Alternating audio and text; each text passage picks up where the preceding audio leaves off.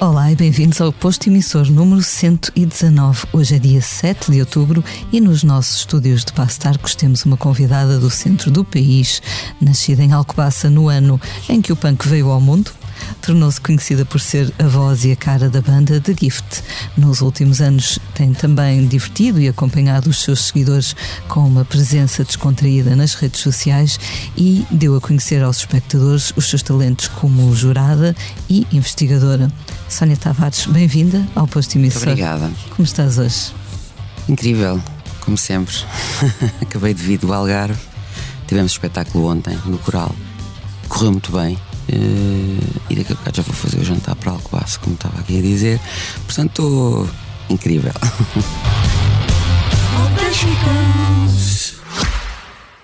Francisco, é um prazer estar aqui consigo. Se descobre a si próprio como poeta? Ah, isso é uma pergunta muito difícil de responder. Eu, eu sou uma parte do braço que ele deixou para, para pôr em pé aquilo que ele Se quiseres fazer um balanço da tua vida. Em contagem decrescente para os 50 anos do Expresso, Francisco Pinto Balsemão entrevista 50 personalidades ao longo de 2022. Não perca o podcast Deixar um Mundo Melhor, disponível em todas as plataformas e em expresso.pt.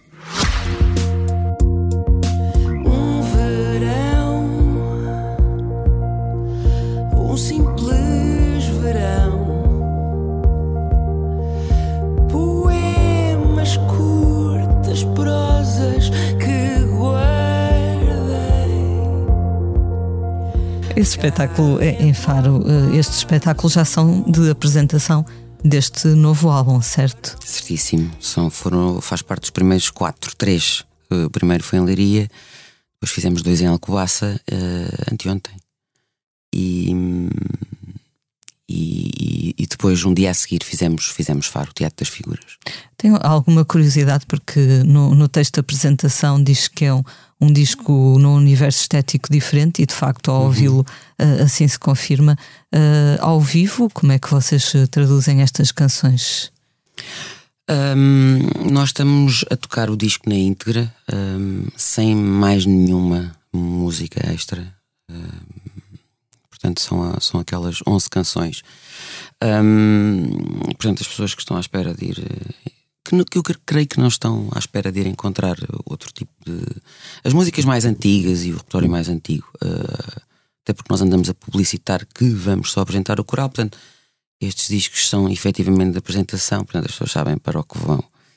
Um, o que é ótimo, porque a partir do momento em que um, nem todas as pessoas que, que, que, estão, que têm estado nos nossos espetáculos são assinantes da nossa aplicação, ou seja, significam que ainda não ouviram o disco uh, e não fazem a mínima ideia do que é que se passa, um, só sabem que são os Gift com um, um coro. E, e, vão à aventura e portanto tem corrido, tem corrido bem. Acho que não, não temos defraudado ninguém.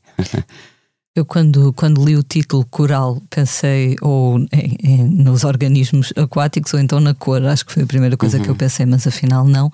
Tem a ver com a presença de um, de um coro de quase 50 pessoas que, que cantam um coro um, austríaco, certo? Exato. As, as gravações foram feitas entre a Áustria e Portugal. Portanto, o, o miolo. uh, foi gravado na Áustria com as 50 pessoas, efetivamente. É um coro uh, já com algum renome. E, e nós precisávamos, nessa altura, uh, de. Nós estamos habituados a gravar com, com violinos, com cordas, e, e, vamos sempre a Londres, onde já temos os contactos, as pessoas, sabemos que chegamos ali com as partituras, eles dão uma volta e está pronto a gravar e gravam. Com um coro foi, foi mais complicado, é, foi a primeira experiência que nós, que nós tivemos neste neste sentido, então as coisas foram mais complicadas e houve uma altura em que nós percebemos que estávamos minimamente contentes com o que estávamos aqui a fazer em Portugal, mas precisávamos daquela massa de som uh, e, e, estávamos a caminhar para um deadline tramado e, e, precisávamos de ser rápidos e eficazes. e, e apontámos a Áustria como destino e, e, pronto, e correu super bem. Portanto, as gravações foram feitas entre Áustria e Portugal, sim. Até ali uma, umas declarações do maestro que é polaco, se não sim, estou sim, erro, sim, sim. Uh, a pedir... Não me atrevi. um, a pedir desculpa por uh, a pronúncia de algumas palavras poder não ser sim, a mais sim, sim, uh, sim. correta. Sim, não, eu tive que dar uma aula de português nos ensaios e depois uma aula de português a cada, a cada canção. uma aula no sentido só sonoro, portanto, eles sabiam minimamente o que é que estavam a dizer, claro, mas o que importava ali eram os sons e, e como são, a, a língua é um bocadinho diferente apesar de tudo, eh, mas, mas, mas acabou por ser engraçado pelas pessoas a tentarem falar aquele português mais duro, como o não, o também, uma, coisas muito fechadas, não é? Era o também, o não, era complicado, era complicado, mas acabou por ser engraçado. E, e sim, para eles também foi uma experiência nova, porque o mestre disse-me que, então, que gravam imensas coisas. Uh, todos os dias, desde a Disney à Marvel, incrível, mas nunca tinham feito parte de um projeto pop com eletrónica. E agradou-lhes estarem, uh, perceberem um bocadinho como é, que, como é que é esse circuito tão, tão externo àquilo que eles, que eles fazem. Mesmo para vocês é um disco, um disco diferente, lá está, mesmo uhum. no, no, texto de apresentação. Sim. Uh, vocês dizem que foi um disco que vos aconteceu, uhum. não é? Uhum. Que vos chegou assim uhum. e vocês limitaram-se um pouco a, a segui-lo, não é? A aceitá-lo. Uhum, exatamente. Uh, achas que isso nasceu, não sei, da estranheza dos últimos anos ou.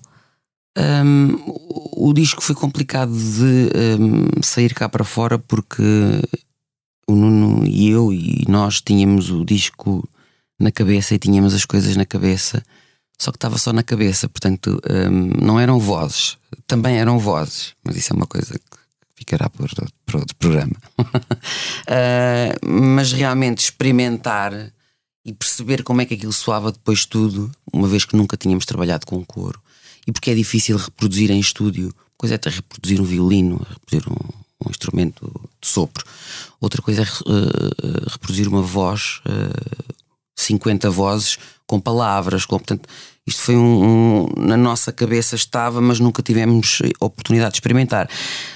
E por isso é que este coral hum, foi um disco que foi fluindo efetivamente, porque nós tivemos que ir um bocado à deriva também daquilo que ia acontecer, porque isto foi um bocadinho uh, por experiências, foi tentativa e erro. Uh, e, e não havia nada que nós pudéssemos fazer para controlar uh, isso. Portanto, um, fomos um bocadinho à deriva das experiências e até que finalmente conseguimos chegar ao fumo branco. Li uma entrevista que deste ao jornal de Leiria, uhum. em que disse que hoje as bandas, exceto aquelas muito, muito grandes, já não vendem discos, eh, uhum. uh, no entanto, que nada impede os músicos de quererem fazer o, o bonito e de dar claro. tudo. Uh, fazer um disco bonito, com uhum. fotos bonitas, uh, mas esse também foi sempre um pouco o mote do, dos The Gift, não é? O dar tudo, dar o litro. Nós eh, eh, partimos sempre do, do ponto de vista do utilizador.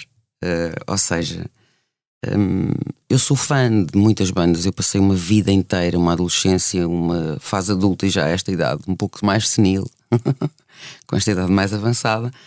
Um, e espero e, e, que tenha em consideração bandas de, enfim, e que eu espero, como a Bjork, por exemplo, que, que estou sempre à espera que ela me dê mais. Portanto, eu, eu, quando estou a fazer para quem gosta da minha música e quem gosta da nossa obra, hum, estou a fazer a pensar naquilo que eu também gostaria de receber dos artistas que gosto. Portanto, aquela coisa do Spotify e não saber Spotify, whatever, e não saber depois tudo o que é que envolve um disco ou que envolve um cantor. Ou, a mim não me interessa, eh, porque, pronto, porque eu estou ligado à música diretamente e acredito que, que metade das, das pessoas não o faça e que as coisas sejam um bocadinho mais fugazes.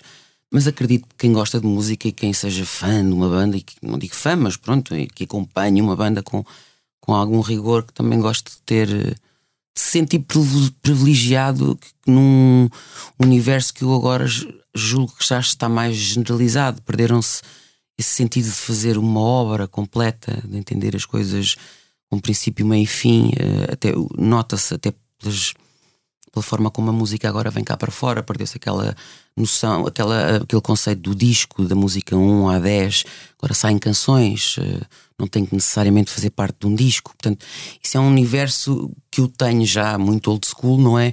E que, e que nós temos e que vamos ter que ir acompanhando através dos tempos.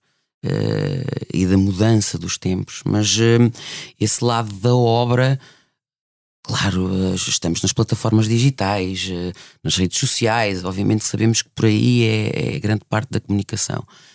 Mas, como perfeccionistas que somos e amantes de música, hum, nunca temos fora da cabeça o conceito de obra, porque afinal é isto que eu cá vou deixar, não é? Uh, e gostava que fosse uma coisa jeitosa e bem apresentada. este, este capítulo da vossa obra está disponível por enquanto apenas na vossa aplicação, Exato. a Rev. A Rev. Uh, tem corrido bem? Qual é a vossa experiência?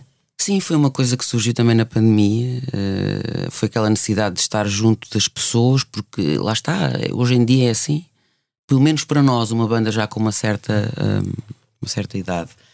Um, e numa altura em que as redes sociais uh, estão com, com, com a importância que estão e os concertos a falhar, nós percebemos que não era com concertos, era com uma.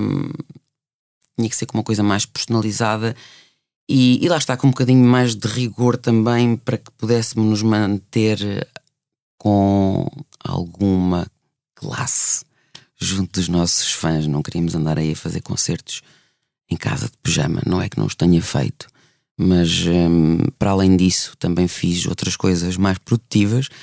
Uh, não tenho nada contra quem faz concertos de pijama em casa, eu também fiz bastantes, como disse mas a Rev veio um, reunir uma série de ideias que nós já queríamos e que já tínhamos há algum tempo, um, como reunir e compilar todo o trabalho dos GIF, tudo, desde fotografias uh, das mais incríveis que ninguém sabia, já se lembrava que tinha no baú, um, os nossos discos, os nossos videoclipes, as nossas turnés, as nossas uh, idas ali e acolá, gravações com o Brian Eno. Um, portanto, é uma espécie de uma biblioteca que nós tínhamos já que queríamos apresentar de uma forma compilada e não sabíamos ainda muito bem como. E pôs esta hipótese, aliás, foi, foi a ideia veio, veio de nós, um, porque não fazer uma aplicação? E para além de poder um, colocar lá todo o trabalho para trás, um, teria, seria uma coisa com seguimento onde nós, pronto, para além de utilizarmos conteúdos e fazemos umas, programas de autor engraçados, brincamos um bocadinho às rádios e à televisão. Um, e, mas foi uma coisa que, que nós achámos que teria continuidade, como mostrar como é que se gravam os discos ou como é que nós os gravamos, uh, mostrar as nossas uh, indecisões, as nossas decisões, um, dar os concertos em direto uh, e uma série de outras coisas que dão continuidade ao, ao, nosso trabalho enquanto, enquanto carreira. Um dia, quando acabarmos, está lá a app e a biblioteca. Algum concerto ou alguma coisa que vocês gostassem muito de ter e que tenham perdido o rasto ou guardaram tudo? Guardamos quase tudo. Um, há pouco tempo um, tivemos a sorte de encontrar, não sei como, numa escavação arqueológica de uma amiga, mas só o áudio, não, não, não havia vídeo. Isto é a primeira, talvez hum, com uma relevância diferente da segunda, que também tem a, a sua relevância, se calhar até num outro nível mais estratosférico, que eu já vos conto. Uh, foi encontrarmos um, o áudio de um projeto que os Gift há muitos anos atrás fizeram com o Rodrigo Leão e com o Pedro Oliveira dos Sétima Legião, que eram os Manchester Mad Remixes, onde nós, hum, a propósito do 24 Hour Party People, que era um filme que tinha saído naquela altura com todo o universo de Manchester e, e a fábrica e aquilo tudo, uh, nós decidimos um, apetecer-nos ter trabalho e, mas com muito gosto, uh, onde fizemos alguns concertos, uh, desde o Lux ao Frágil, um, passámos por Alcobaça também, um, canções dos Joy Division, dos Happy Mondays, dos Stone Roses Eu julgo que eram só estas bandas. Acho que não me estou a esquecer de nenhum. Horror, se estou paciência. e nós encontramos o áudio uh, disso. Portanto, entretanto, é, é, é, das próximas coisas que, que irá para a Rev. Aquela que nós nunca encontramos nada, nem áudio, nem vídeo. Portanto, só a testemunha acontece pelas pessoas que lá estiveram, porque não há registro nenhum, acho eu. Quem ouvir, se tiver, por favor, uh, vai entregar à Polícia Judiciária mais próxima. Um, que é o concerto onde nós convidamos o Fausto para cantar connosco um tema, uma canção maravilhosa que nós somos apaixonados uh, do álbum Por Este Rio Acima, um, que é o Sonho Acordado, e nós tínhamos uma fixação muito grande isto já foi há 20 anos. Um, por essa canção, por esse disco, uma enorme admiração pelo Fausto e convidámo-lo. E não sei como é que conseguimos, mas o que é certo é que convidámos e ele foi cantar comigo o, o Sonho Acordado. E não há vídeo, não há nada, não há nada que possa comprovar que eu não estou maluca e que isso aconteceu. É que não foi um sonho, não é? Que não foi um sonho. É curioso que ele agora uh, vai voltar a fazer os seus concertos. Já estão os bilhetes esgotados para o Slate oh Fausto, por acaso não gravaste?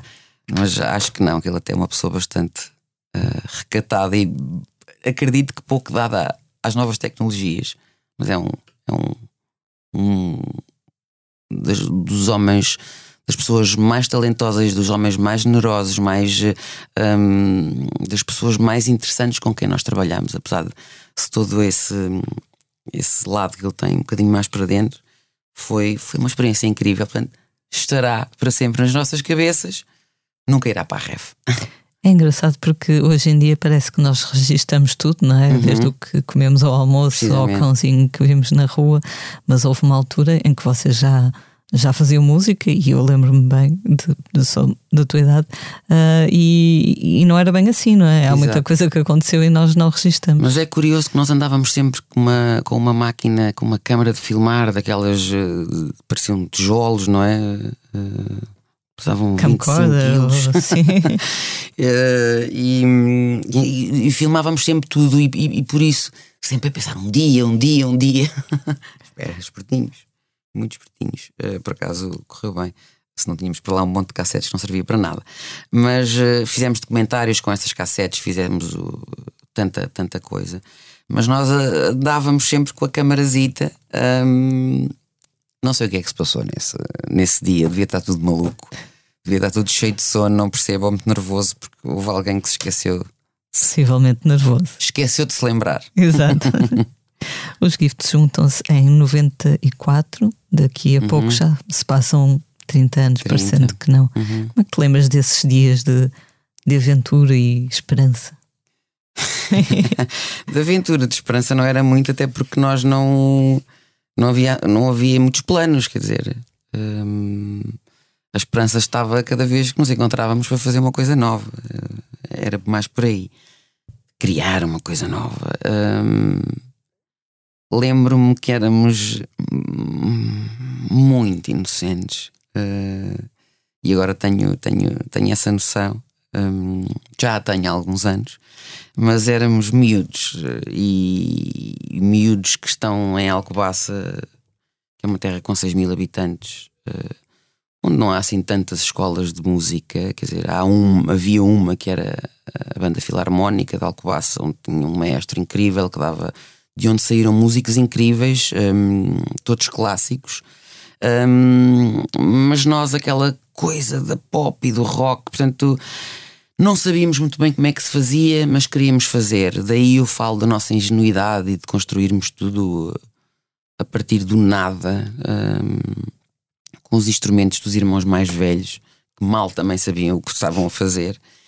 E, hum, e, e daí lembro-me que foi uma aprendizagem uh, constante e entre nós. Eu também não fazia a mínima ideia que conseguia cantar, nunca tinha cantado na vida. Portanto, lembro-me que, apesar de, de tudo, esta aventura foi uma aprendizagem. Continua a ser, mas uh, nos primeiros anos, claro que foi um admirável mundo novo.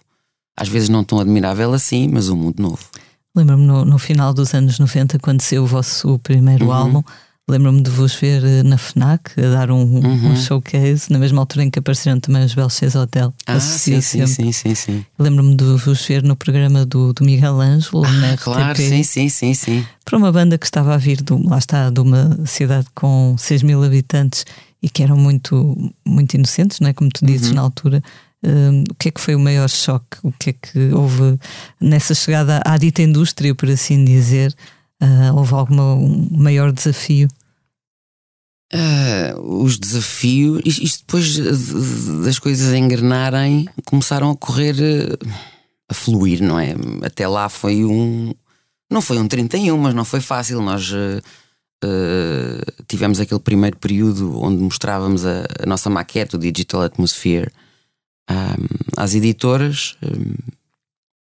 E houve sempre aquela coisa do canto em inglês, isto é, isto é muito, muito esquisito e não queremos, obrigada. Portanto, o desafio começou quando nos disseram que não queriam. Uh, fizemos a nossa editora, uh, que ainda temos, uh, que infelizmente só consegue suportar os gift. não, não dá para, para, suportar os- outros artistas, infelizmente. Também não teríamos tempo e nu- nunca seria tão bem feito, porque todo o tempo é emprego nos gift.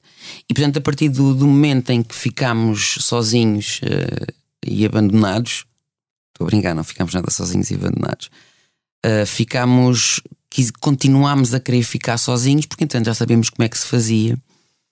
E portanto, não, esses, esse tipo de choques não aconteceram. Eh, e também o processo foi gradual, porque. Porque a ideia que, que as pessoas têm é que de repente os gift foram. Não, de repente os gift não foram nada. Os gift já andavam há mais de 3, 15 dias a, a querer fazer e acontecer. Hum, Deu-nos muita visibilidade o primeiro Sudoeste que fizemos, em 99. A grande visibilidade, eh, creio eu. Depois fizemos logo o Paredes de Cor a seguir. Dois públicos completamente diferentes. Ah, Para mim foi o grande choque.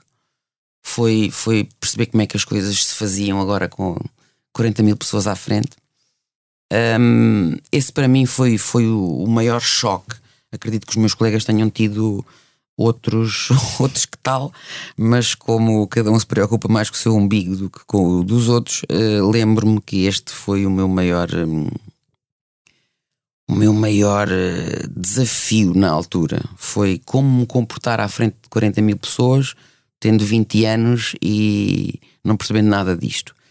Hum, aprendi com duras críticas, uh, com excelentes críticas e, e comigo e com os erros, lá está, porque os GIFs são mesmo assim, é tentativa e erro.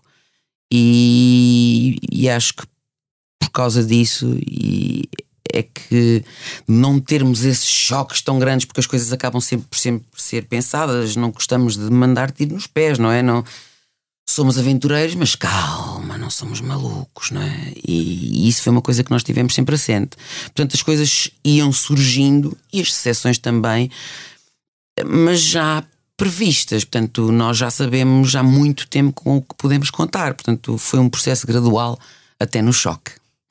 Engraçado falares da- das críticas. Aqui há uns tempos tivemos cá o Manuel Cruz, cá no, no computador, foi remotamente. Sim, sim. E, e ele disse que falou do, do papel das críticas e disse que uma vez leu uma crítica, por acaso no, no jornal Blitz, que primeiro magoou muito, mas que depois ele considerava que tinha sido importante porque ele percebeu que aquilo estava a magoar, porque ele achava no fundo que aquilo era Que verdade. era verdade, claro. Que era que ele cantava como se tivesse batatas quentes na boca. ele diz que não gosta de ouvir as gravações antigas, hoje canta de maneira um pouco diferente. Aquilo ficou-lhe, foi há mais de 20 anos. Também houve assim alguma crítica que te tenha marcado. Pela positiva, nenhuma. Porque desde me chamarem jornais, eh, jornais, bons jornais, não foi o jornal da, da Panasqueira de Baixo, foi jornais de grande tiragem. Que quando o Projeto Amália hoje eh, disseram que a minha interpretação era hum, similar à da Ágata e eu não tenho nada contra a Ágata, antes pelo contrário, é uma excelente senhora, já a conheci, mas sei que foi dito precisamente no sentido mais pejorativo que podia existir na face da Terra. Portanto, hum, e entre outras coisas, entre outras coisas, mas essa é que eu me lembro Pensei assim, bolas, pá, não há necessidade, não. Já não é verdade. Porquê é que um crítico de renome num jornal destes me está a chamar Ágata? Quer dizer, não, não faz sentido, não, não, não é verdade. Portanto, só lhe cai mal a ele. A mim caiu-me mal, mas também lhe caiu mal a ele, porque não era verdade, não é? Um, Podia-me comparar com o Barry White. Ah, pá, agora cá, a voz é completamente diferente. É uma, é uma questão de postura também. Estou muito mais no Barry White, mas isso é, é uma questão de gosto. Um, portanto, e esse tipo de críticas a mim não me. E depois também não. Ah, deu-me mais força, ai, fiquei mais forte. Não fiquei nada. É... A crítica é o que é. Ai, agora vou ficar forte porque agora tudo que me, não me mata deixa-me mentira, não é nada. Pelo menos comigo não foi nada assim. Foi, fiquei, parece que é parvo. Um, como tantas críticas deste género eh, me passaram ao lado com parece que é parvo.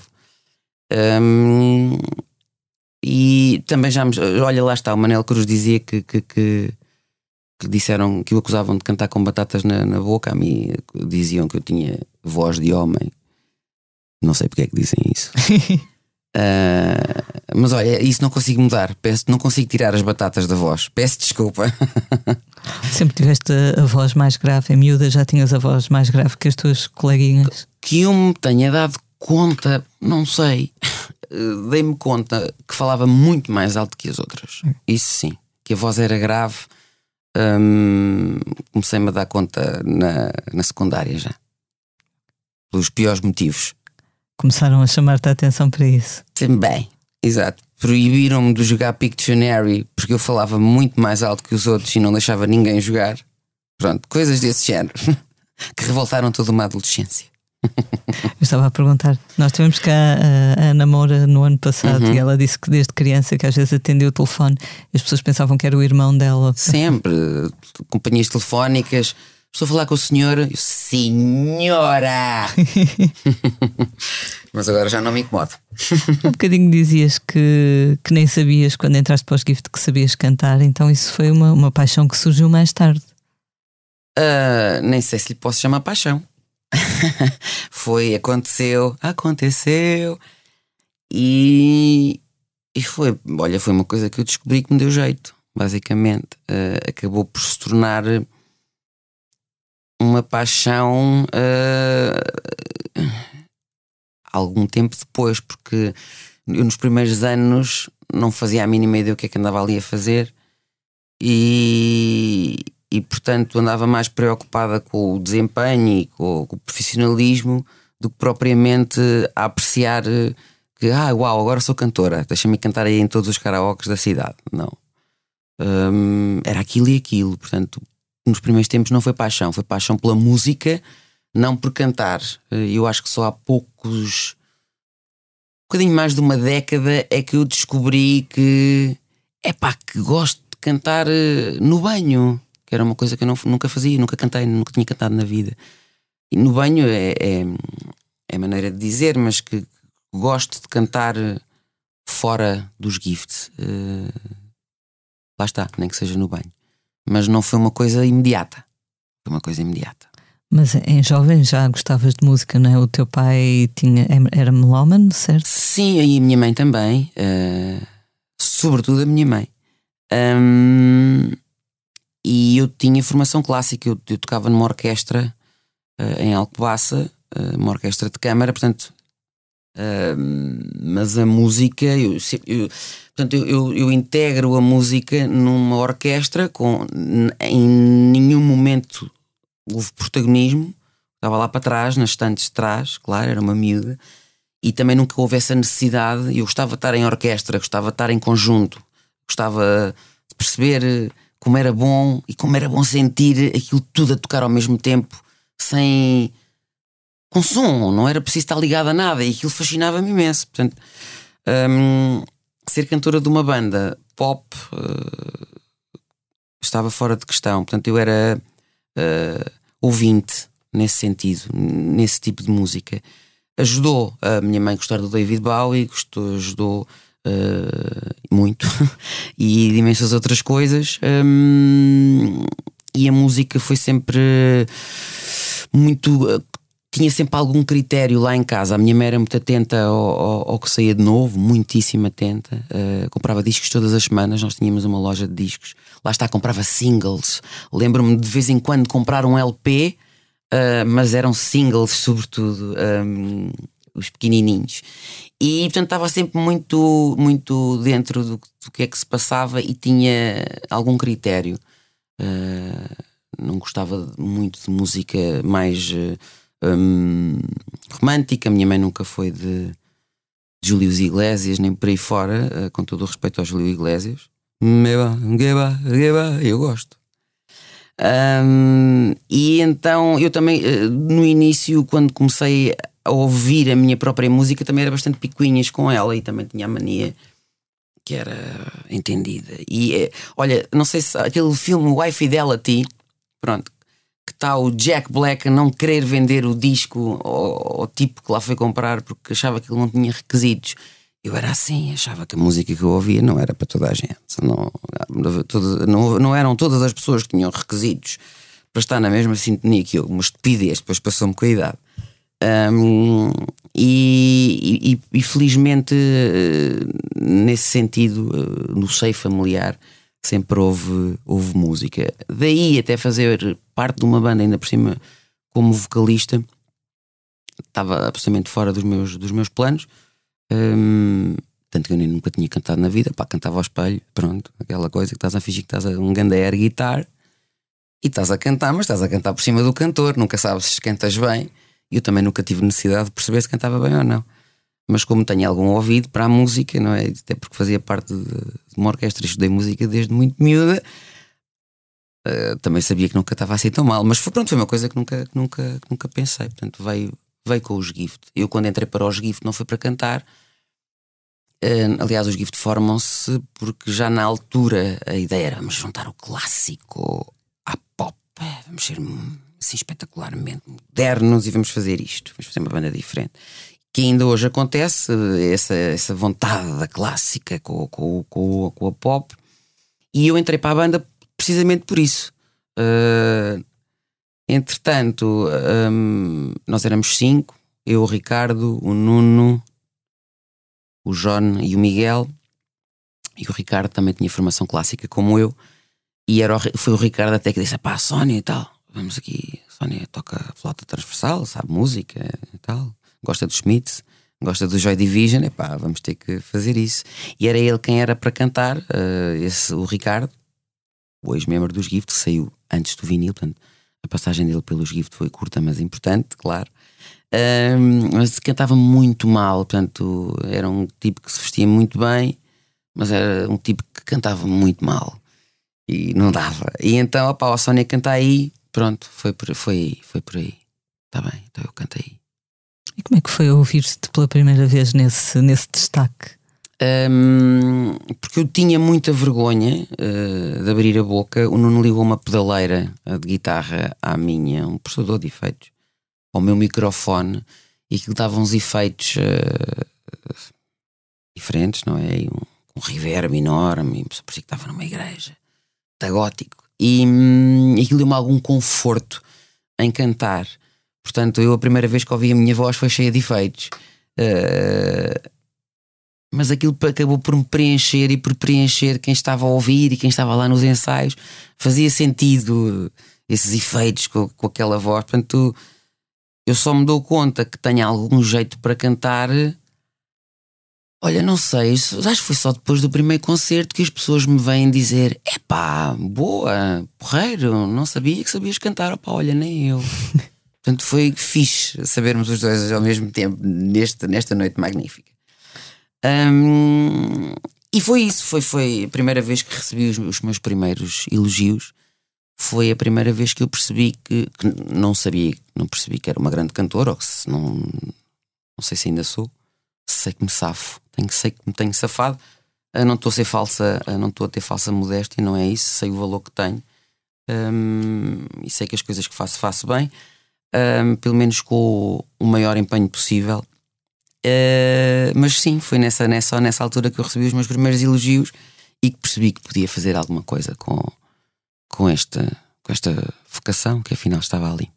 Chegaste a estudar antropologia, Uhum. uh, era um, um rumo que gostavas de ter seguido ou foi um, um curso escolhido sem, sem muito pensamento? Não, eu sou uma rapariga que pensa nas coisas. eu entrei para, a antropologia, foi a minha primeira escolha. Na, na universidade que queria.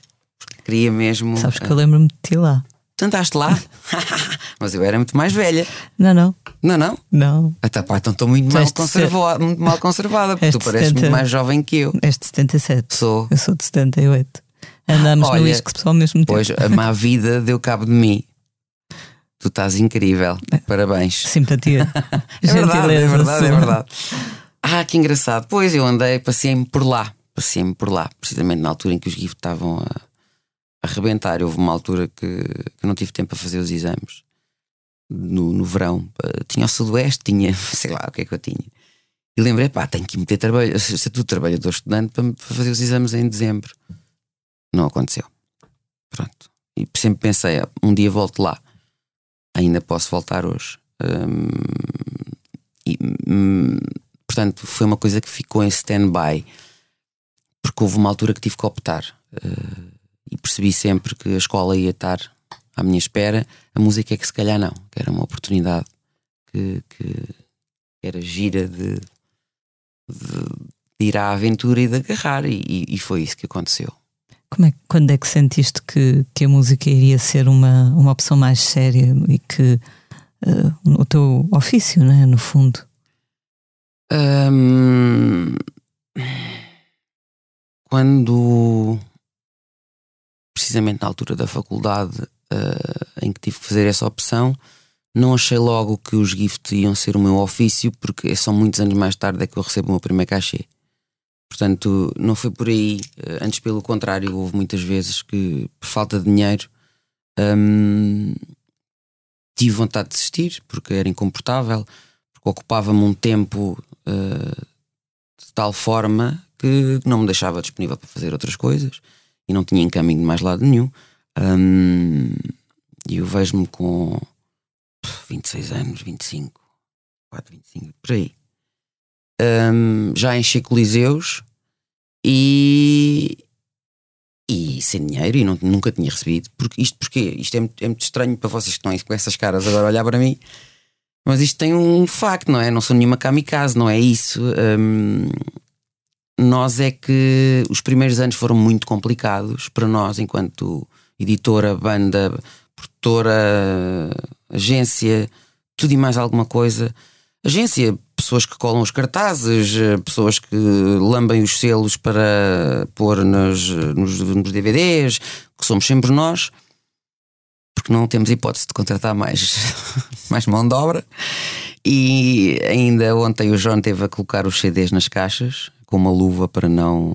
Porque as coisas são assim, porque, porque nos habituámos a trabalhar assim, não somos miseráveis, não é isso, mas temos eh, algum gosto em fazer as coisas e, e percebemos que se as podemos fazer, não há necessidade de estar a delegar certas coisas, mesmo a questão simples de colocar um CD na caixa.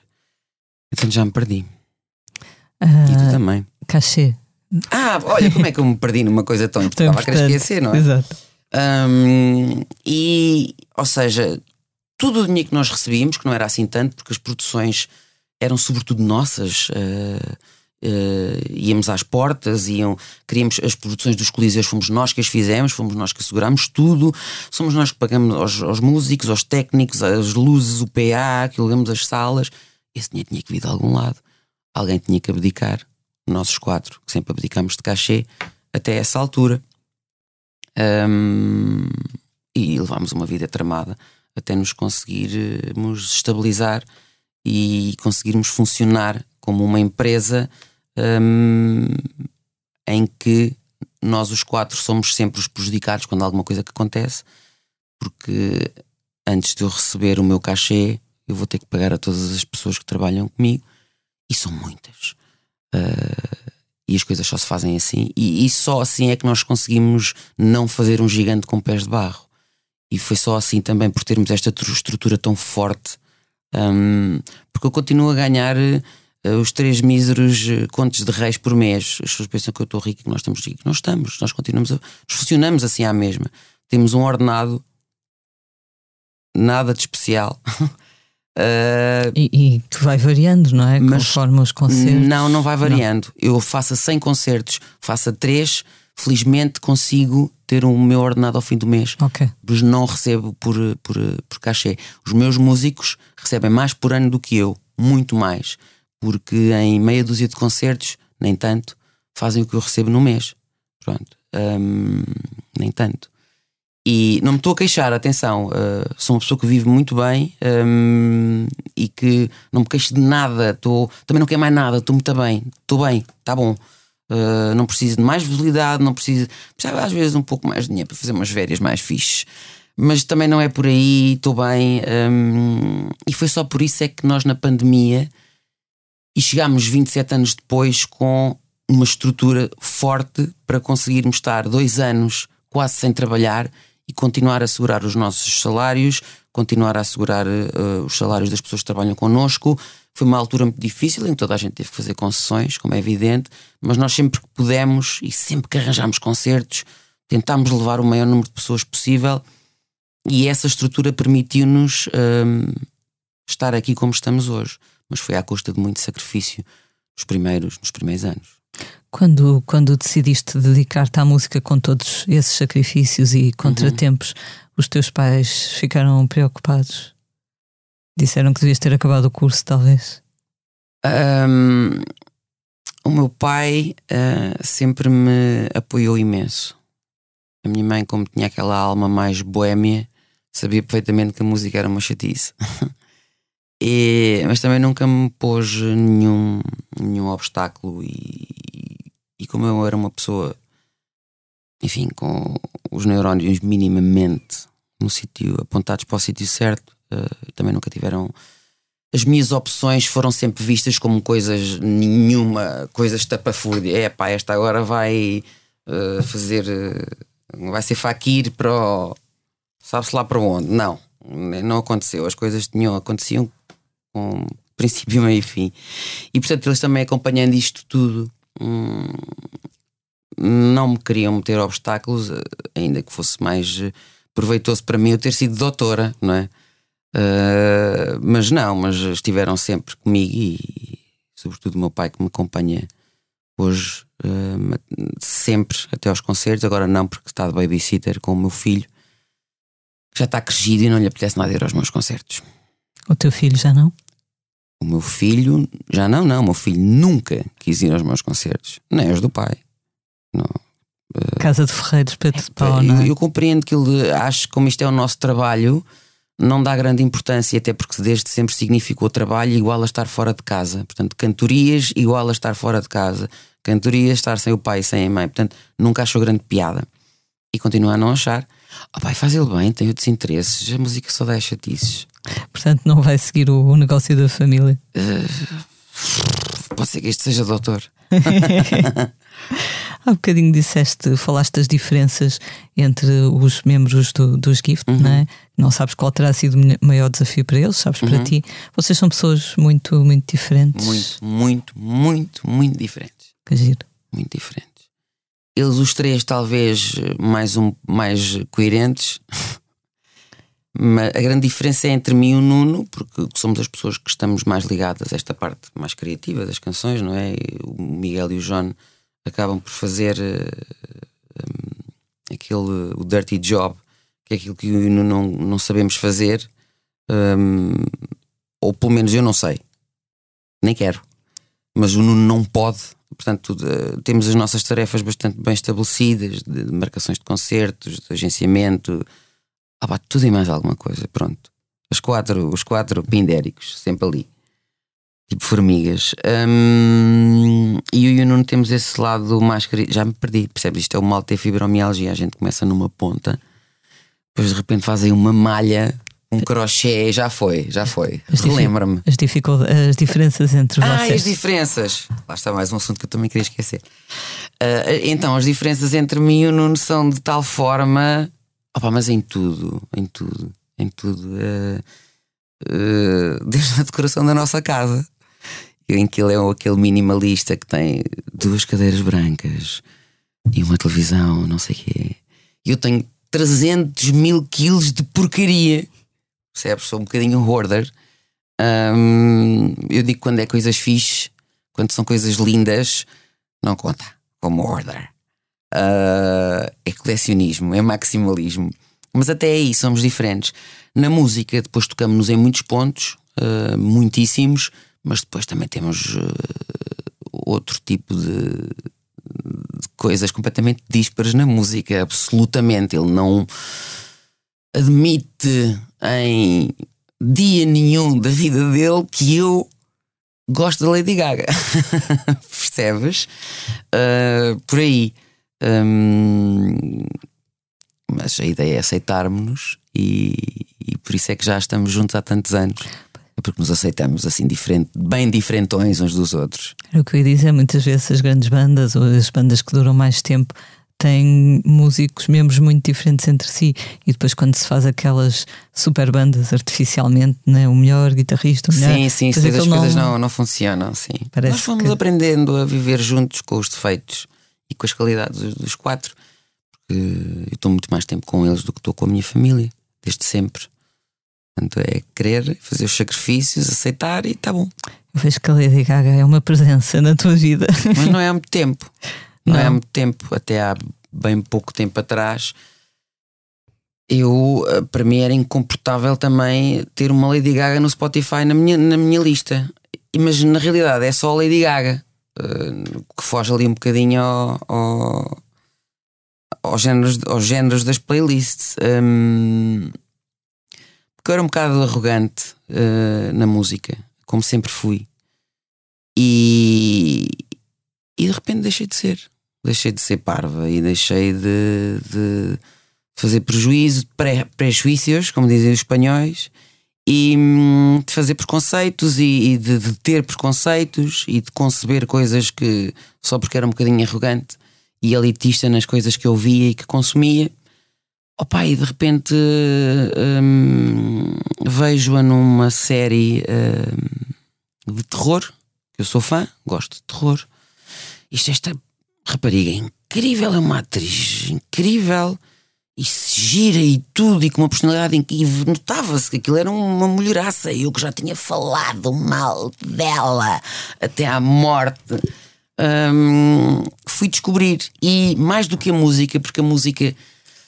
Opa, a música na Lady Gaga para mim é secundária. Uh, Divirto-me, põe-me para cima, é fixe, vou aos concertos, canto não é a Bjork. Não, ou seja, não é a Bjork, não quer dizer que seja melhor ou pior, mas a música que a Bjork faz para mim eh, vai a outros níveis sensoriais.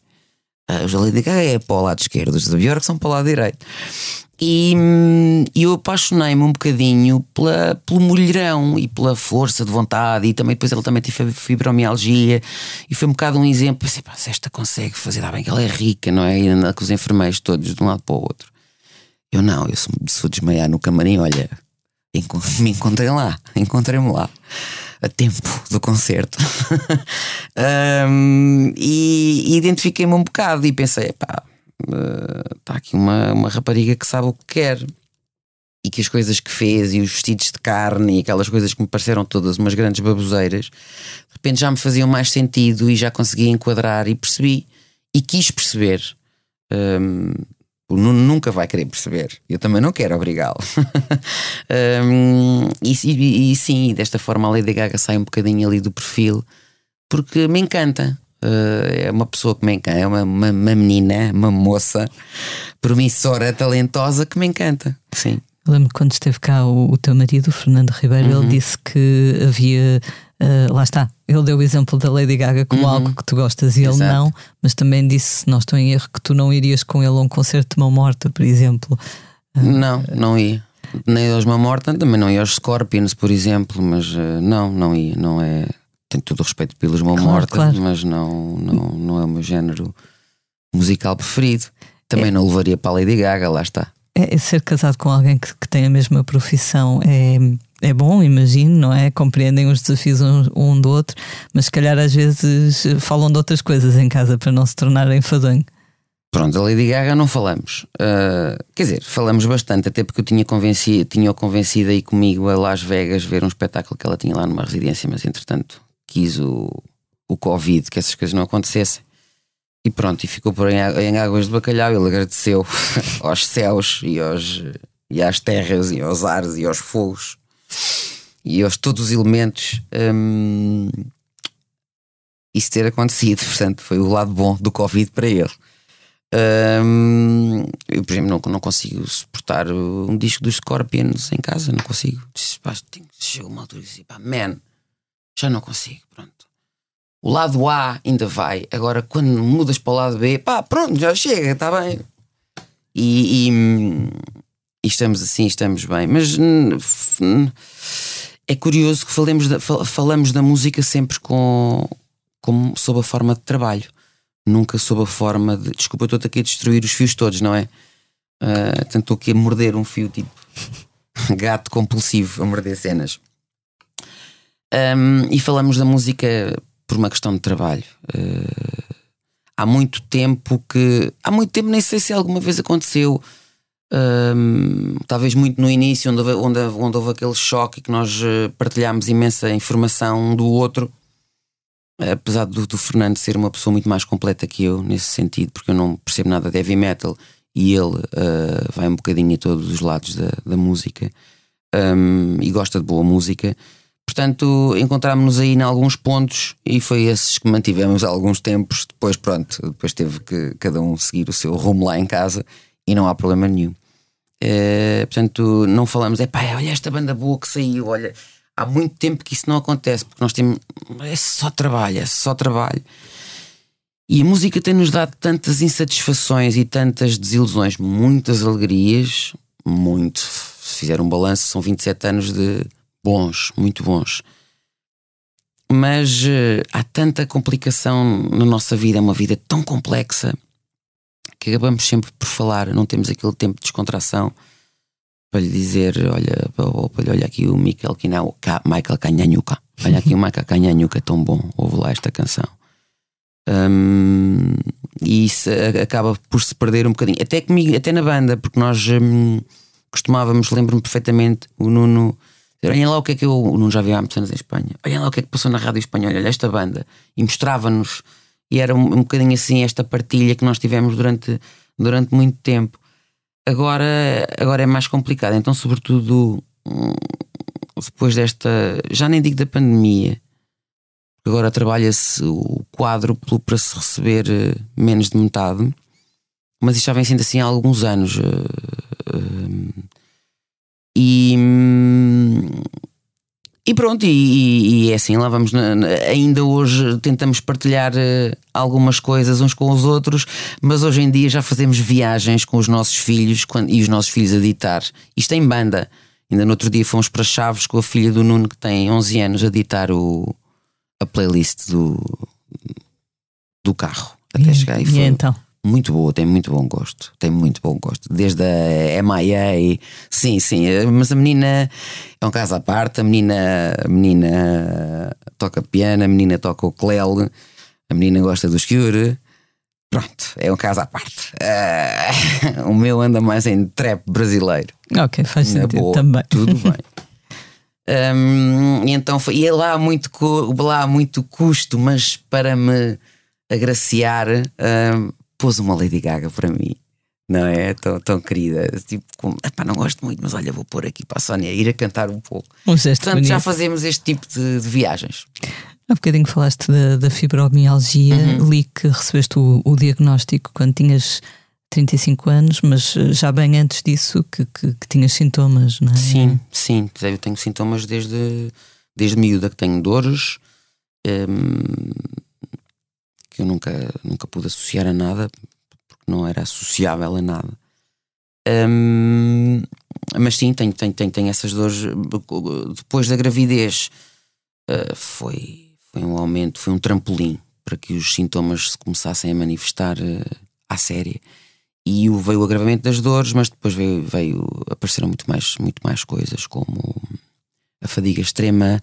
Uh, olha, este costuma-se chamar o fibro fog, começas a, em vermelho, mas acabas em verde porque já não sabes que tinhas começado a pintar vermelho. Um, mas pronto, é uma coisa com que eu vou lidando e que, que vou. Ainda não estou, ainda recuso-me a escrever bilhetes ainda para me lembrando das coisas. Uh, mas é. Já lidei pior com isto, uh, já lido melhor, continuo a ser uh, uma panca adolescente no que diz respeito à minha saúde. Talvez agora que fiz 45 anos e que tive umas notícias. Hum, não foram umas notícias, foram os diagnósticos mais, mais complicados um, de outro tipo de doenças. Não se pega, não estejam assim a olhar para mim, está bem? uh, mas, uh, mas pronto, e agora tive que mudar um bocadinho a minha, minha forma de estar na vida, mas pouco, porque também não me apetece ir desta para melhor super saudável, não tem piada absolutamente nenhuma. Então é uma coisa que eu vou contornando, mas que até há uns meses atrás uh, fui a punk das punks. Fibromialgia também tem aquele estigma, não é? Que alguns médicos nem sequer reconhecem como doença.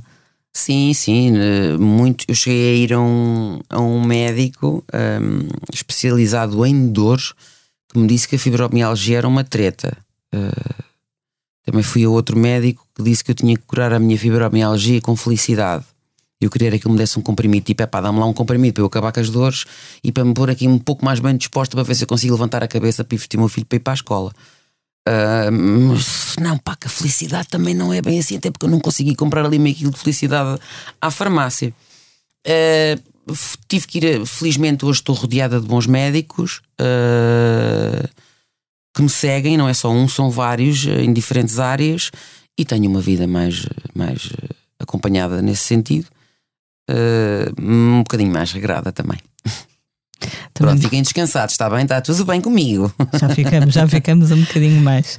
Um, eu sei que os Gift têm sempre aquela postura super saudável uh, e otimista de o melhor uh, está sempre para vir, não é?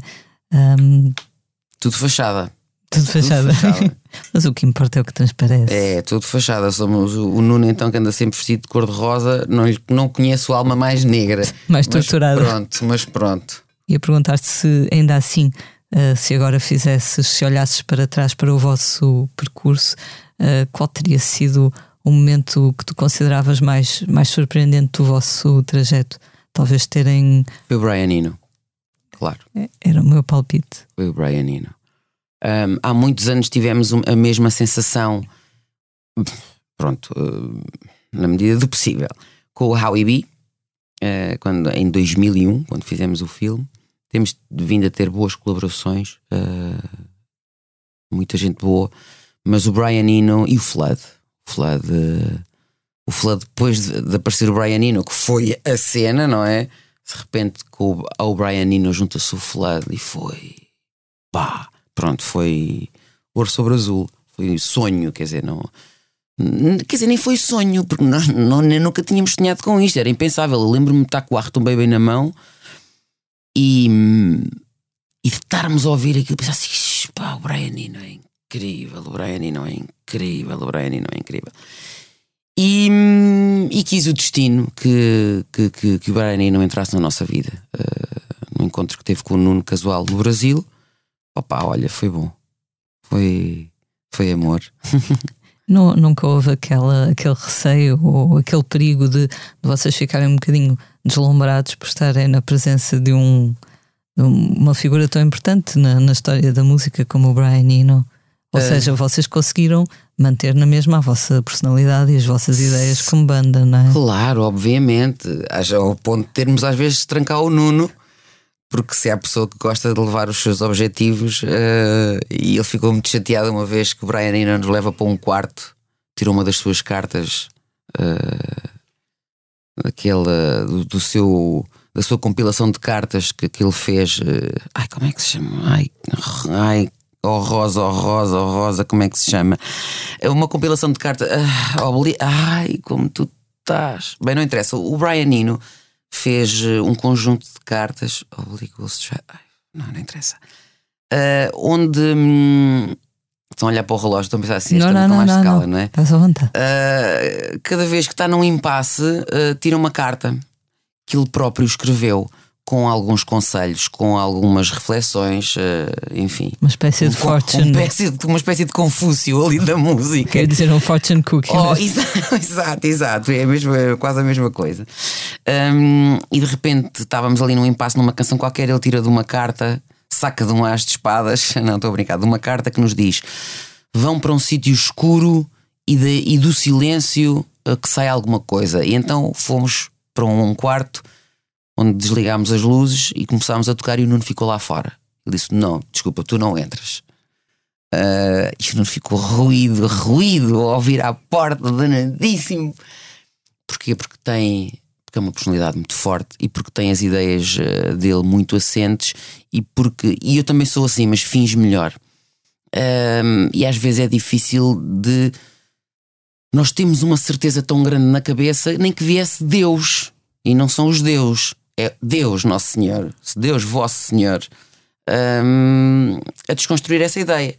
Portanto, e o Nuno às vezes tem certezas uh, de tal forma que é complicado meter-se do lado de fora e observar as coisas do lado de fora. Eu também, também me é complicado, lá está, mas eu deixo-me guiar mais facilmente que ele. Um, e o Brian percebeu isso muito bem, logo de todos, percebeu as características de cada um e percebeu que aquela mente forte um, tinha que estar um bocadinho de fora, um, nem que fosse depois para voltar à ideia dele. Muitas vezes aconteceu o Brian ir experimentar uma coisa diferente e depois voltarmos à ideia do Nuno e o do Nuno ter as suas pequenas vitórias. Assim, não, estou a brincar, não foi assim, mas uh, isto num universo, obviamente, cheio de respeito e cheio de. não de deslumbramento, porque ele efetivamente é nunca nos esquecendo que é o Brian Eno, e ele também nunca se esquece que é o Brian Eno, é um tipo incrível. De, já tem um humor inglês maravilhoso, depois tem histórias que nunca mais acabam. É um conversador inacreditável. É uma pessoa, não é humilde, não é isso. Sabe o que vale, mas é uma pessoa acessível. Uh, por exemplo, ele gozava com o Flood uh, dizer acho, acho que és absolutamente xenófobo porque não fazes o mínimo esforço para que o teu inglês seja compreensível para estas duas pessoas que aqui estão, que era eu e o Nuno. Porque o tem um inglês travadíssimo e nós às tantas estávamos. Ah, porque para chegar a um lado vai por todos os caminhos mais sinuosos até chegar à ideia e eu e o Nuno às vezes ficávamos lost in translation, mas depois o Brian, com a sua gentil alma, uh, ralhava com o Flood.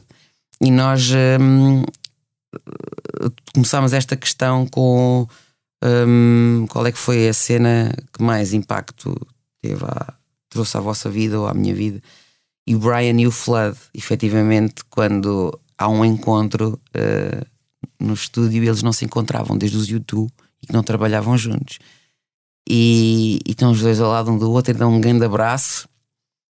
E estamos aqui outra vez, estamos aqui outra vez. E nós assim, Uau! A presenciar a história. E é por causa de nós. Estávamos nós a pensar. Foi. Foi. Opa, mágica é uma palavra horrível, mas foi. Foi. Foi transcendental. O facto de teres criado, teres integrado os Amália hoje uhum. também acaba por Do ser. Do para os Amália hoje. Exatamente. não faz mal nenhum. Também acaba por ser, eh, de certa forma, surpreendente, até porque tu não gostavas ou não eras uma grande amante de fado, não é? Ainda não sou. Ainda não sou.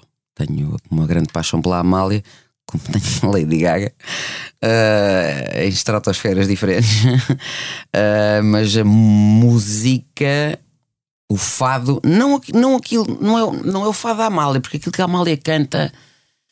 Os fados são muito complexos e são e a interpretação dela e aquela alma toda e aquela voz e é uma coisa à parte que não se pode entender só como é pá, isto é uma, uma cantora de fado um, assim como eu acho que muitas das, das, cantoras desta nova geração de fato também são incríveis, cada uma no seu, no seu género. Mas a Amália tinha uma coisa que me fez gostar dela sempre, porque admirava. Porque era uma. Sempre à frente, sempre mulher incrível, sempre um ícone, sempre. Uh, senhora dos seus direitos, senhora do seu nariz, uh, num país que, que regido por uma ditadura em que ela foi uma, uma, uma apologista sempre da liberdade e de. E essas coisas todas uh, tocam-me. Depois ouvi lá cantar o Summertime uh, e, e, coisas e obras por aí fora que não tinham nada a ver com fado, e a voz dela tem sempre aquela melancolia que eu acho que é isso que me atrai, que me atraiu sempre nela. Um, portanto, sim, vou cantar a Amália, não vou cantar o fado, e foi por aí que eu entrei no, no projeto. Até porque o Nuno, se quisesse uma cantora de fado, não me tinha, não me tinha escolhido a mim, porque eu não faço ideia como é que se canta o fado. Porque, ao contrário do que as pessoas acham que toda a gente sabe cantar fado, é mentira. É mentira. Uh, cantar o fado é preciso nascer com aquilo, não se aprende, vem, vem com a pessoa. Não, portanto, não. É como se costuma dizer, filha, se já não tens, também já não te cresces. É isso. Mas já a ideia de carreira a solo não, não te agrada nada? A minha? Não. Deus me livre. Eu, quando, tirar, quando saí dos gift, retiro-me, vou para a Costa Rica beber uh, morritos e meter os pés de molho.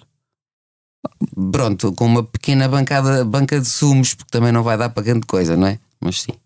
Ao contrário de, de outros músicos, tu nunca trocaste, pelo menos de forma definitiva, a, a tua cidade por Lisboa.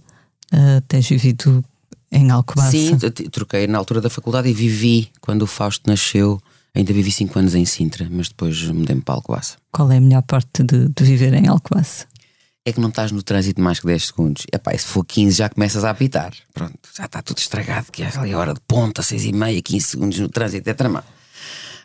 Um, foi, e foi a pensar no Fausto, sobretudo. Eu tive uma vida super tranquila ali. Alcobaça continua tranquila, ainda mais tranquila do que era. Porque também o que é demais é moléstia. A noite acabou por cair muito. Também não quero o meu filho na noite já, não é?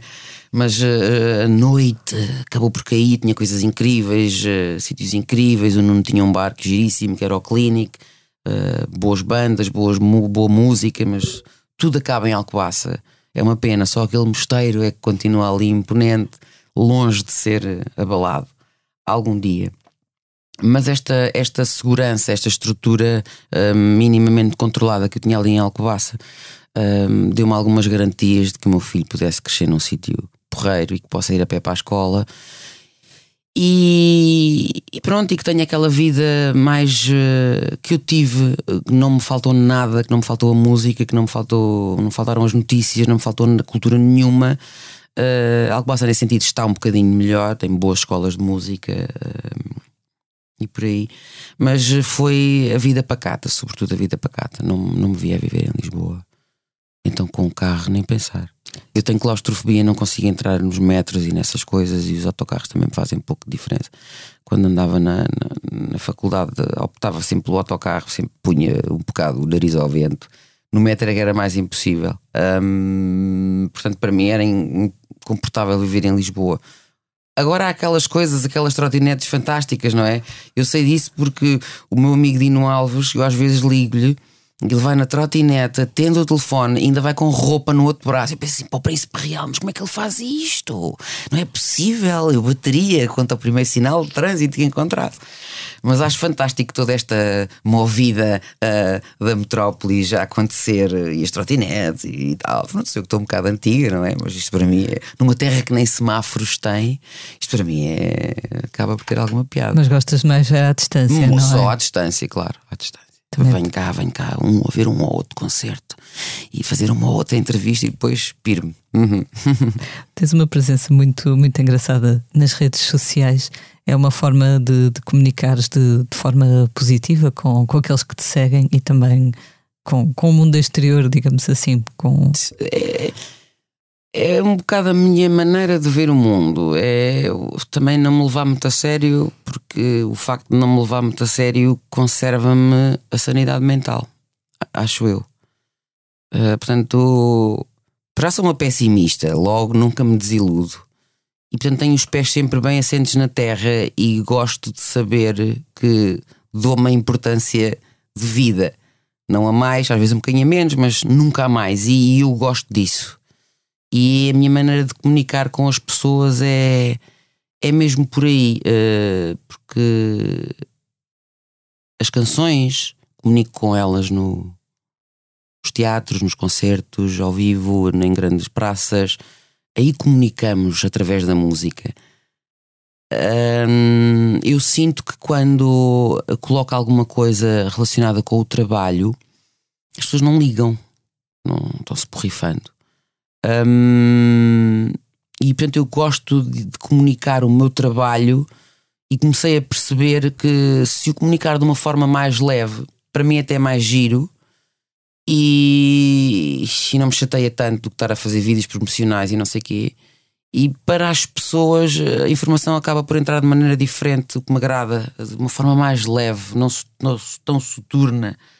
Que, que, publicidade a um concerto acaba por ser uma coisa soturna, é incrível. E eu vejo que os músicos queixam-se um bocadinho todos os dias, pelo menos aqueles que levam as redes sociais mais fora do contexto profissional, como eu faço. Anuncio as minhas coisas, mas é um bocado o meu contacto com o mundo, uh, a minha forma de socializar de uma forma leve, uh, porque é assim que eu prefiro ver a vida. Coisas pesadas, levo eu com elas sozinhos ou em casa e com a porta fechada. Depois para o mundo. Hum, já demasiado veneno e, e bilis, para mim é bilis nas, nas, nas redes sociais, é uma coisa azeda que não tem que ser descarregada de vez em quando. E a mim não me agrada, ainda que eu também tenho os meus Kid Pro Quos, uh, meus fat divers de vez em quando, uh, e que me chatei às vezes uh, com a falta de respeito que as pessoas têm umas pelas outras, sobretudo isso. Um, e às vezes vou lá mandar uma laracha mais, mais que eu acho mais assertiva. Depois arrependo-me sempre porque me chateio imenso e porque dizem que eu sou uma isto e que eu sou uma aquilo, e eu até para o lado que eu durmo melhor também. Depois pensei assim: ah pá, mas para que é que eu me chateio? Divirto-me muito mais e rio-me muito mais. E tenho esta coisa com as pessoas de conforto, que é eu mando uma laracha, as pessoas mandam outra e vão-se lá rir e depois eu respondo e andamos ali numa, numa espiral de, de boa onda, que é isso que me interessa hoje em dia. Tenho 45 anos, não estou para, não estou para me chatear. Para perder tempo. Não, não estou. Não estou.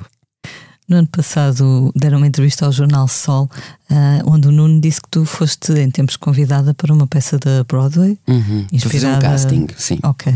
Uh, mas que acabaste por recusar, seria um espetáculo baseado no Era Mulheres... o Mulher à beira de um Mulheres à beira de um ataque de nervos do Almodóvar. Foi... E... Não foi uma tentação? Nada. Zero. Antes, pelo contrário, chatei-me imenso com eles. Eles faziam questão que eu fosse, eu fiz questão de não ir. Aquilo não era nada para mim, para que é que eu queria ir para a Broadway? Por amor de Deus, estava melhor aqui, é algo massa.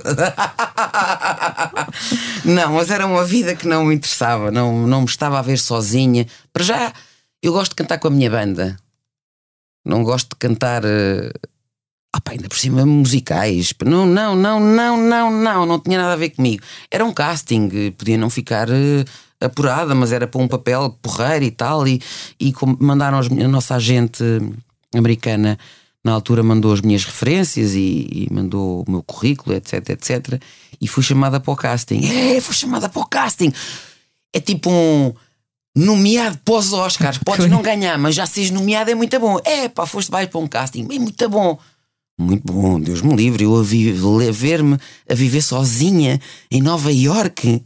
É ter que cantar todos os dias, de manhã à noite. Não, aquele tipo de espetáculos, não, não dá comigo, não era para mim. Ah, mas vais ganhar bom dinheiro. Ah, pá, pronto, mas há coisas para mim que são mais importantes que o dinheiro. E, e como não estava a precisar, não era uma questão de vida ou de morte, e eu não queria ficar rica. Sucker! uh, não aceitei, não era aquilo que eu queria, não me estava a ver naquela altura a viver em Nova York, não era aquilo. Isso foi há quanto tempo? Foi há 15 anos, talvez. Ainda não eras mãe, portanto, Ainda nessa não era altura. mãe, não, não, não era mãe. Ok. No outro dia tivemos cá a Marisa Liz uhum. uh, e ela disse uma coisa interessante que foi quando, nos primeiros anos do, dos Amor Eletro, que para já que faziam as perguntas quase sempre aos homens da, da banda e que depois que ela que lhe faziam sempre a mesma pergunta, que era como é que concilia uh, a banda e os filhos. Tendo em conta que o marido dela, pai das crianças, também fazia parte da banda, ela diz que a partir dessa altura passou a dizer: façam essa pergunta ao pai, que ele também faz as mesmas coisas uhum, que eu. Uhum. Uh, já evoluímos um bocadinho nesse aspecto? Ou... Nunca me fizeram essa pergunta. Boa. Nunca me. Olha, felizmente dirigem-se dirigem sempre a mim nas entrevistas. eu também me imponho um bocado, não é? É impossível, eu tento ser discreta, mas não consigo. Uh, não, nunca tive, nunca, nunca, felizmente, porque sei que há muitas mulheres que passam e acontecem nas bandas com carreiras a solo e que se sentem super discriminadas e conheço-as e algumas e lamento por elas e, e, desejava que a vida delas tivesse sido num ambiente maravilhoso com os homens que, com quem cresci uh, e com quem trabalho e hoje é uma equipa de 20 ou 30 homens, eu sou a única mulher sempre um, que me respeitam como uma igual um, com as minhas fragilidades obviamente diferentes das deles, até porque sou uma pessoa com uma condição uh, de saúde um bocadinho diferente, uh, mas nunca tive esse problema. Nunca me senti diminuída, nunca me senti que, que, que o jornalista, ou que algum jornalista, ou que algum fosse o que fosse, um, me estivesse a diminuir por isso. Antes, pelo contrário, eu sempre me senti ali a mulher à frente dos homens. Empoderada, como deve se diz hoje. Deve ser da voz. Exato. Exato. É uma grande confusão na cabeça das pessoas. Não me importa. Só para terminar esta parte da, da entrevista, continuas a achar que a Front of é a melhor canção dos Gift? Liste numa entrevista não, à Vogue? Já não? Já não. Ok. Já não. O, o, o altar tem muito boas canções, mas as melhores canções estão no coral. Lá está, esse, o, o otimismo do, é, o melhor vem sempre. Não, é que não é otimismo, é que é mesmo verdade. Qual é a tua favorita? Uh, tenho algumas, tenho algumas, uma de, das quais, uma delas é uma que o Nuno canta, inclusivamente, nem é a minha voz.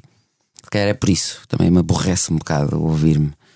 Um, é que se chama Única, é uma canção muito boa e, e uma que se chama Dissonante também. Neste momento são as minhas preferidas. Entretanto, vão mudando, mas deste álbum, este álbum é o melhor de todos, está bem? Pronto, ficamos assim. Fica agora, fica escrito.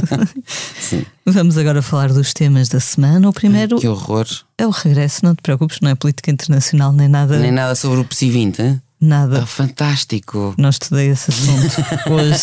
Sabes que eu andei na mesma faculdade que ah, tu, exato, não é? Não tenho. comunicação. Tirei Pois. comunicação, Eu mas era ainda mais macacos, assim, era diferente. ainda assim o PSI 20 não, não constava do currículo.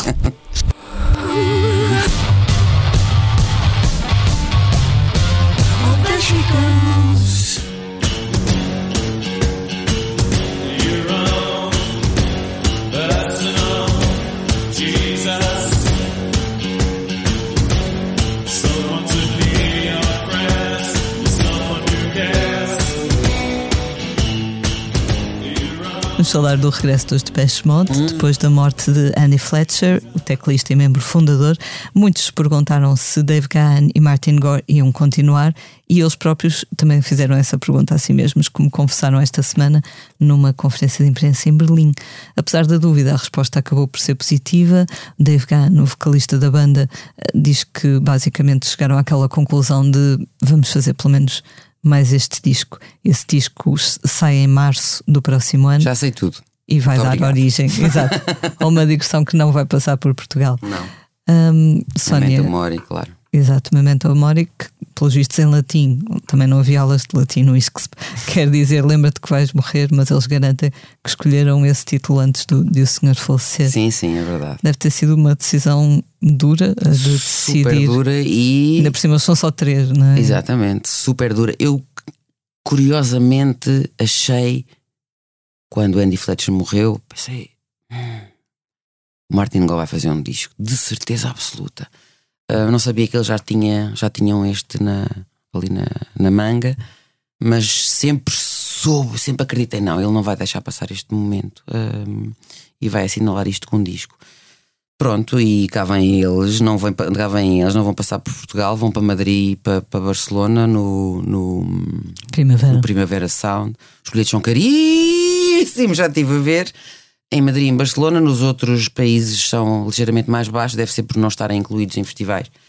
Hum, mas eh, e estão a aumentar datas todos os dias, não é? Já assinaram mais uma para Amsterdão, mais uma para Berlim, portanto está a correr bem, como é evidente, não é? Corre sempre bem para os Depeche Mode, bolas. Mas agora é um momento, creio que é um momento que eles também precisam de algum conforto. Eu vi numa das entrevistas o, o Dave dizer que, que eles achavam que, que, que o Andy Fletcher os ia enterrar a todos porque eram menos dado a excessos Exatamente. dos três. Exatamente. E no entanto, a vida, a vida é mesmo assim. O lado é muito menos excessos que os outros dois. É que não tenham dúvidas. A semana também ficou marcada pelos Globos de Ouro da SIC, Não a vi. entrega dos prémios. hum, portanto, marcou-se pela vitória de Ana Moura na categoria de Uhum. melhor canção, com Andorinhas, Dino de Santiago na de melhor intérprete Uhum. e Carolina Deslandes como protagonista da melhor atuação. Uh, um concerto, se não estou em erro, no Coliseu de Lisboa no início Sei deste ano. perfeitamente. No- nos prémios, não sei quê. Penso que foi mesmo um concerto dela. Ah, foi um concerto. Eu pensei que tinha sido uma prestação que ela fez muito gira com, com Sim, algumas sim, mas mulheres penso que, também. Ah, que ok, essa não parte sabia. também, também não, ora, esse também se terá registado. Ah, na gala, que teve lugar no Coliseu dos Recreios, atuaram o GNR e a Marisa Liz. Sónia, é importante este tipo de, de- de prémio para a música portuguesa? São os únicos. Portanto, Há os prémios Play também, não é? Ah, pois é, já nem me lembrava. pois é. Ah, Pois é, mas já não é há muito tempo. Antes ainda havia os prémios Blitz, não é? Ahm, mas, mas de repente os Lobos de Ouro vieram preencher essa lacuna. Ahm, e entretanto, agora os prémios Play, os, os Lobos de Ouro de uma forma muito mais abrangente. Mesmo ahm, mais abrangente, mesmo nos mais abrangente nas, nas, diversas, nas diversas hum, ai, como é que se chama? Categorias. Diversas categorias, não tão abrangente na música. Eh, apesar de tudo, os prémios Play, que são uma coisa específica, se- ainda que continuem a, a deixar o heavy metal de lado e mais algumas coisas, eh, são muito mais abrangentes. Eu acho que os Globos de Ouro se especificam coisa um bocadinho mais mediática e tal, portanto os prémios Play vão um bocadinho mais ao underground e não tanto ao underground, mas eh, enfim, algumas coisas eh, mais para colecionadores. Hum, e se eu acho que é importante, acho que é até tudo importante, desde que seja para parabenizar as pessoas que trabalham e congratular e, e dizer até para fazes um bom trabalho, pois com certeza, deem globos. É uma pena não serem mesmo de ouro. Exato. Dava um jeitão. Para tu levares lá para a decoração da tua casa Claro, ou maximalista. para matar alguém também, um ladrão, Um ladrão, eventualmente exato. quisesse entrar e me roubar as, eh, as porcarias, as velharias, as tuas traquitanas todas. Sim.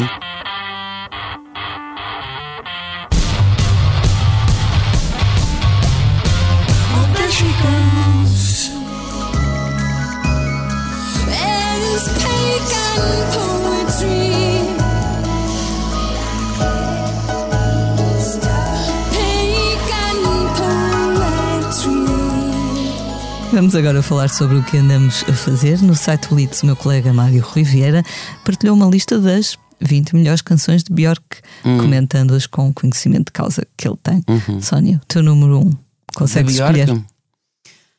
Ah, pode ser, pá, o número um é complicado. Ah, O primeiro diz que tem. O Vespertino é o melhor, portanto, ainda que o Come to Me do primeiro disco seja uma das minhas canções de eleição da Bjork, para tudo sempre e mais algum. Sim. Talvez em segundo Pagan Poetry. Que foi o número 1 um do Mário. Lá Ok, está. Pronto. Está- Estão em sintonia. Uhum, sim. O novo disco já ouviste? Ah, já ouvi os dois primeiros singles. Ah, Difícil, o primeiro single é difícil. Ah, À décima consegui entranhar e, e já perceber onde é que ela quer chegar. Mas ah, dava para perceber que o primeiro. É sempre assim também. O primeiro single é um bocadinho mais arriscado e depois o segundo vem aquela canção maravilhosa. Exato. Sim. Mas é bom, não é? Que ela continua Ótimo, a partilhar sim. todo o conceito. Por favor, sim. Venha ela e as suas fadas islandesas que eu estou cá para as receber. E os cogumelos agora. Sim, é? exatamente. E os cogumelos.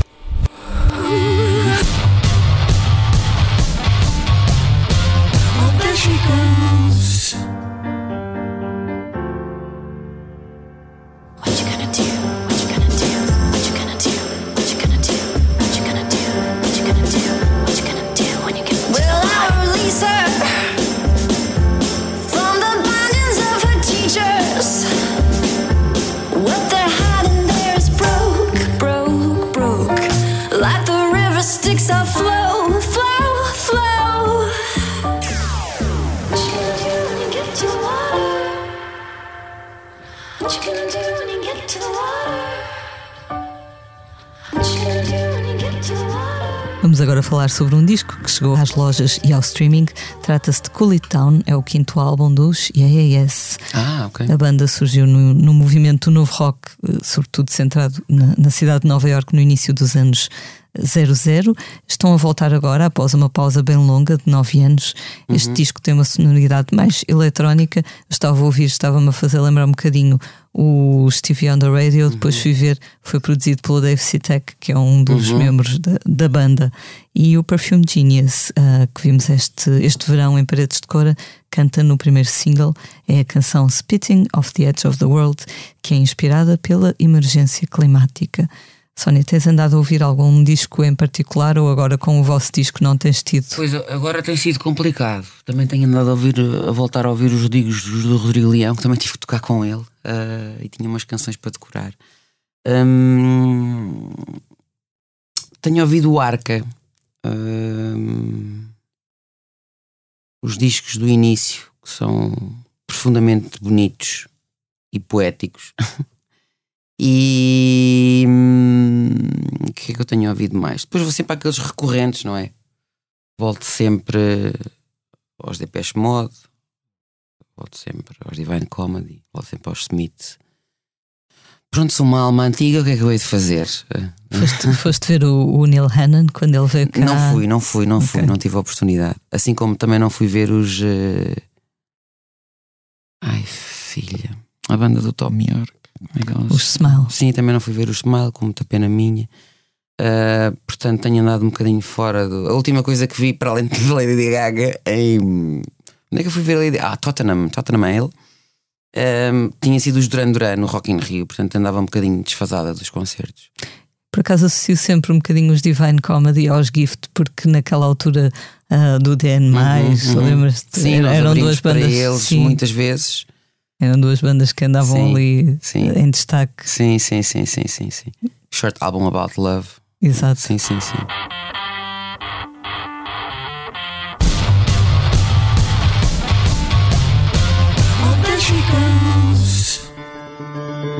Andava eu sem ter onde cair vivo Fui procurar abrigo nas frases estudadas do senhor doutor Mim não era nada daquilo que eu queria.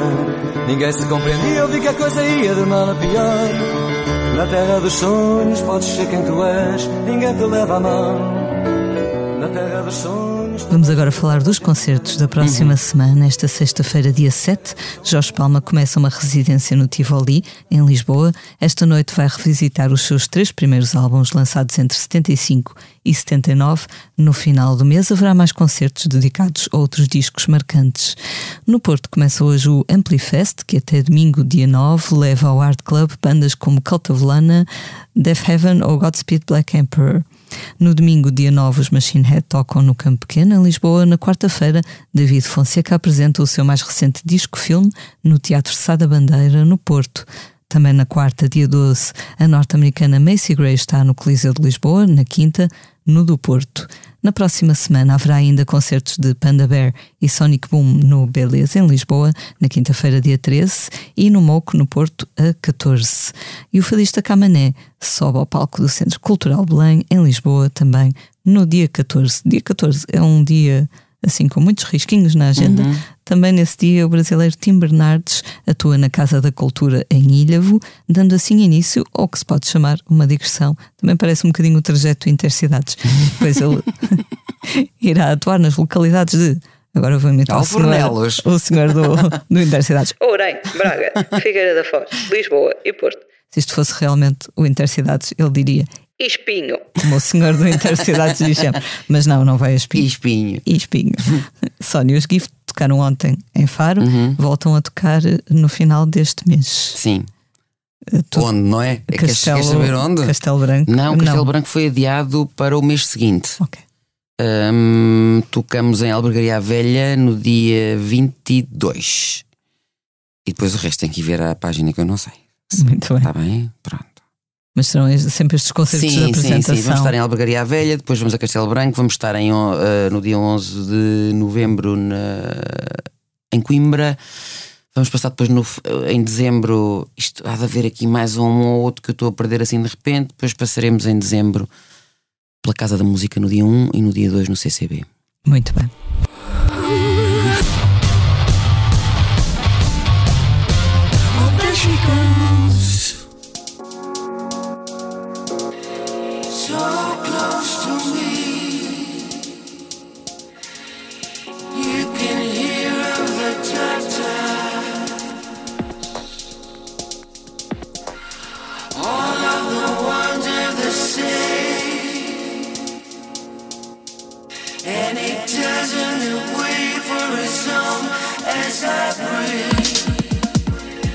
Chegamos assim ao final de mais um posto emissor. Sónia, muito obrigada. Ainda bem que eu já estava farta de ouvir esta minha voz irritante, sempre a falar assim. Não, foi sexy. Foi, foi muito Querido. sexy. Muito obrigada. Obrigada, eu sou eu. Lia Pereira. Os temas de abertura e conclusão são da autoria de Legendary Tigerman. A edição multimédia esteve a cargo de João Martins. Vamos então terminar com uma leitura. Sónia, o que nos vais ler? Estava a pensar a ler um poema do Manuel João Vieira. Mas depois pensei que depois tinha muitos pis, porque ele é um grande poeta. Vocês não se convençam de outra coisa, está bem? Uhum. Pronto. Ficamos aqui. É um dos meus poetas preferidos. Já me, já me sacou muita gargalhada, graças a Deus. Mas eh, podia armar-me em pretenciosa e trazer aqui uma coisa ultra XPTO só para mostrar que era uma literata. Mas não. Eu também não sou, na realidade. Então trago o poema que tenho tatuado nas costas. Ahm, vou ler em inglês. Não, é um poema do Tim Burton. A skin is white cloth, and she's all sew apart, and she's as many colored pins sticking out of her heart. Oh, voodoo girl, the cursed ones we are, under your spell I stick to your heart. She has a beautiful set of hypnodisc eyes, the ones that she uses to hypnotize guys. She has many different zombies who are deeply in her trance. She even has a zombie who was original from France. But she knows she has a curse on her, a curse she cannot win. for if someone gets too close to her, the pins stick farther in. Olha que produtivo que foi este momento, hein?